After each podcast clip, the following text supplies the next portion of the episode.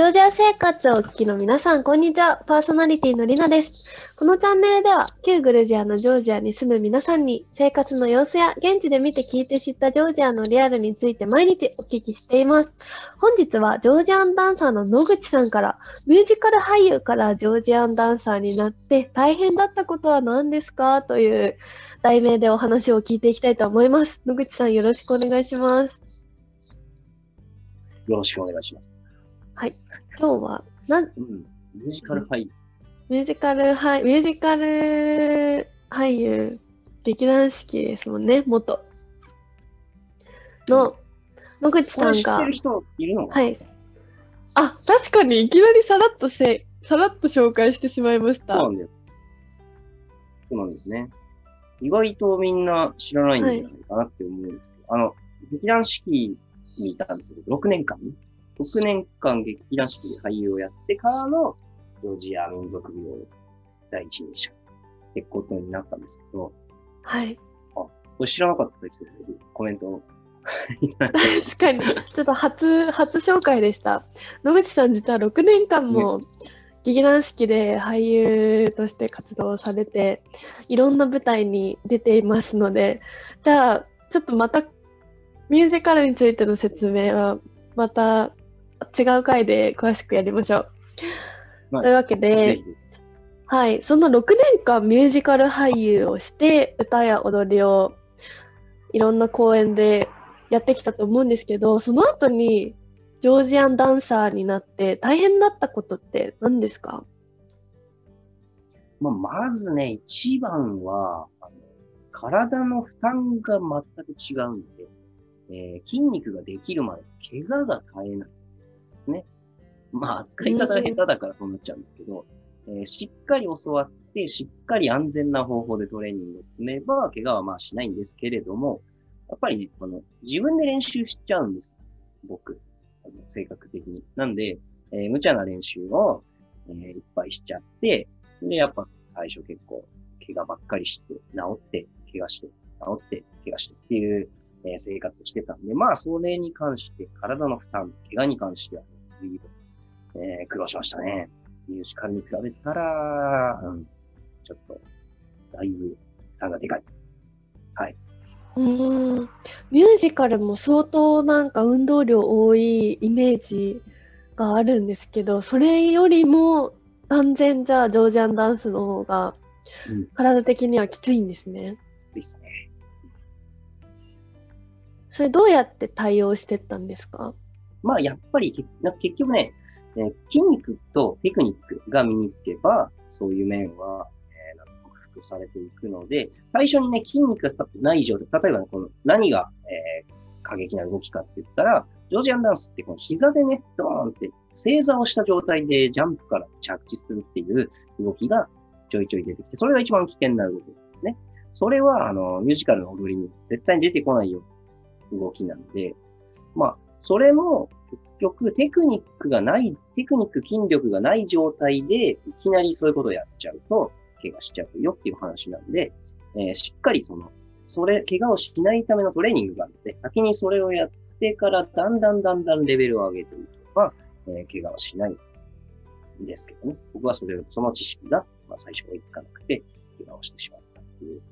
えー怪我をしてしまっていた。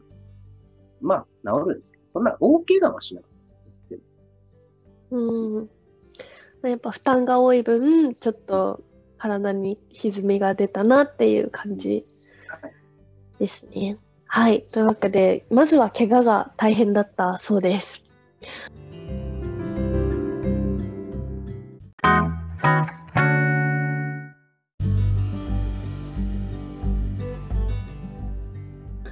じゃあ、それ以外に何かジョージアンダンスをやって、これちょっと大変だったなっていうことありますか？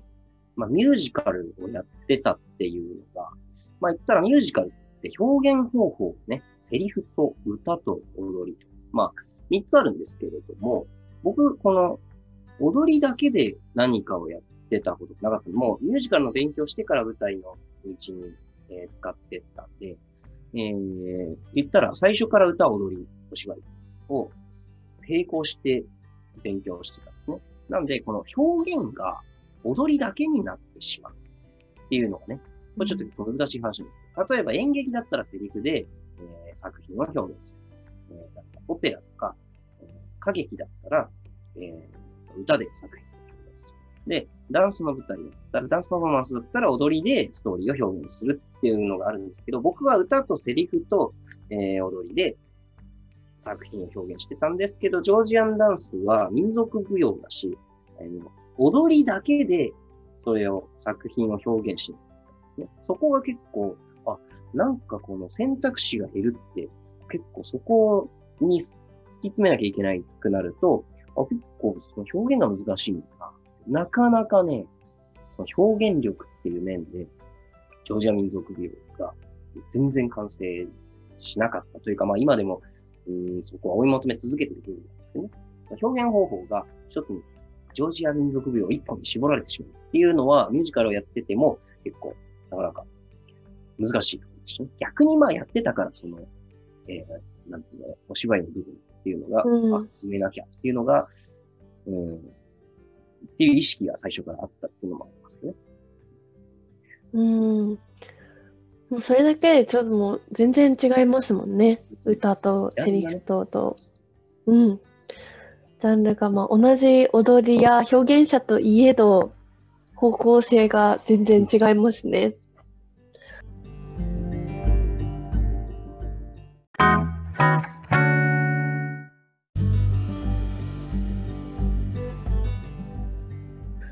のジョージアンダンスってやっぱりでも独特、独特というかあんまりない、初めて触れたものなわけじゃないですか。はい、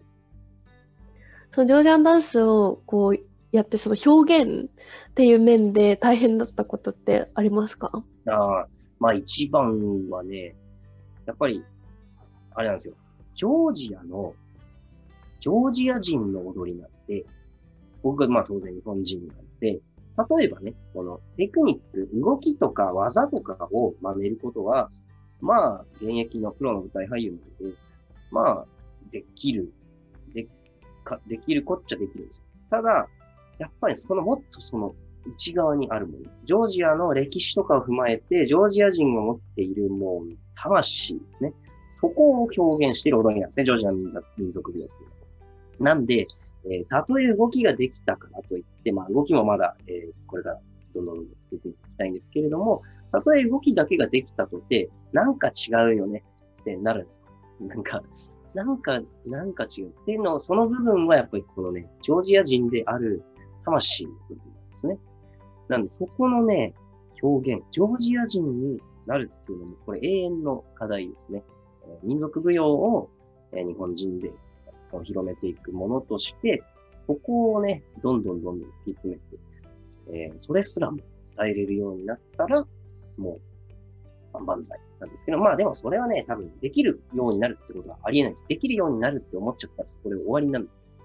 だからそれはできてない人が思っちゃうことで、まあ、一生通して、このね、ジョージア民族病が表現している、ジョージア人の歴史、誇りある歴史をね、歴史と魂表現できるように、ちょっと、まあ、引き続き頑張り続けていかないとなっていう、ですかね、一番難しいと思う。今なんかお話聞いてて、ちょっとさらにジョージアンダンスに興味を持ちました、私。おありがとうございます。暑いですね。うん。ジョージアンタン、ジョージア人のアイデンティティですもんね、うん、言ったら伝統舞踊だから。そっか、それをどうやってこう突き詰めていってるんですか？方法としては。それはね、なんだ、歴史を勉強したりだとか、あとは、うん、ジョージア人と関わるようにしてますね。なるべく。はい。それで、あ、ジョージアの人って僕だったらこう考えるけど、ジョージアの人だったらこう考えるんだっていう部分がかなりこの育った環境で、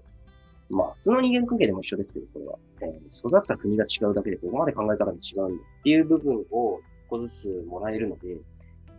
結構ジョージア人と積極的にから、まあ、勝手に絡むんですけどね、稽古場行ったら。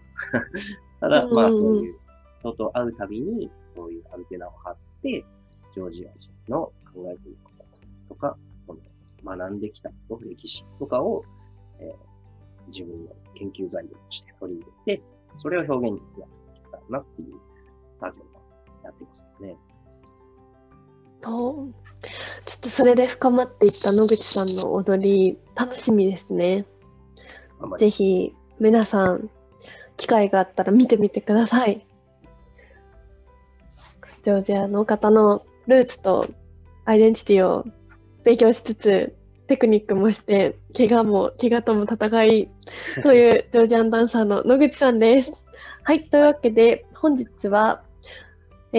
ー、舞台俳優、舞台俳優、ミュージカル俳優の野口さんがジョージアンダンサーでになって苦労したことについてお聞きしました。皆さんご視聴ありがとうございます。えこのチャンネル毎日放送しておりまして、月曜日はジョージアグルメ、火曜日は伝統舞踊について野口さんから水曜日は新ママ、木曜日はジョージアの歴史について、えー、金曜日は現地のジョージア人の方から、土曜日はワイン、日曜日は税制や市場、ビジネスのお話を伺っております。YouTube 版では収録の映像とともにリスナーさんからのお便りの回答も行っております。またノートでは出演者の方の SNS 情報や毎週の放送予定を掲載しておりますのでぜひ皆様合わせてフォローしてみてください。それではまた次回お会いしましょう。ご視聴ありがとうございました。バイバーイ。バイバイ。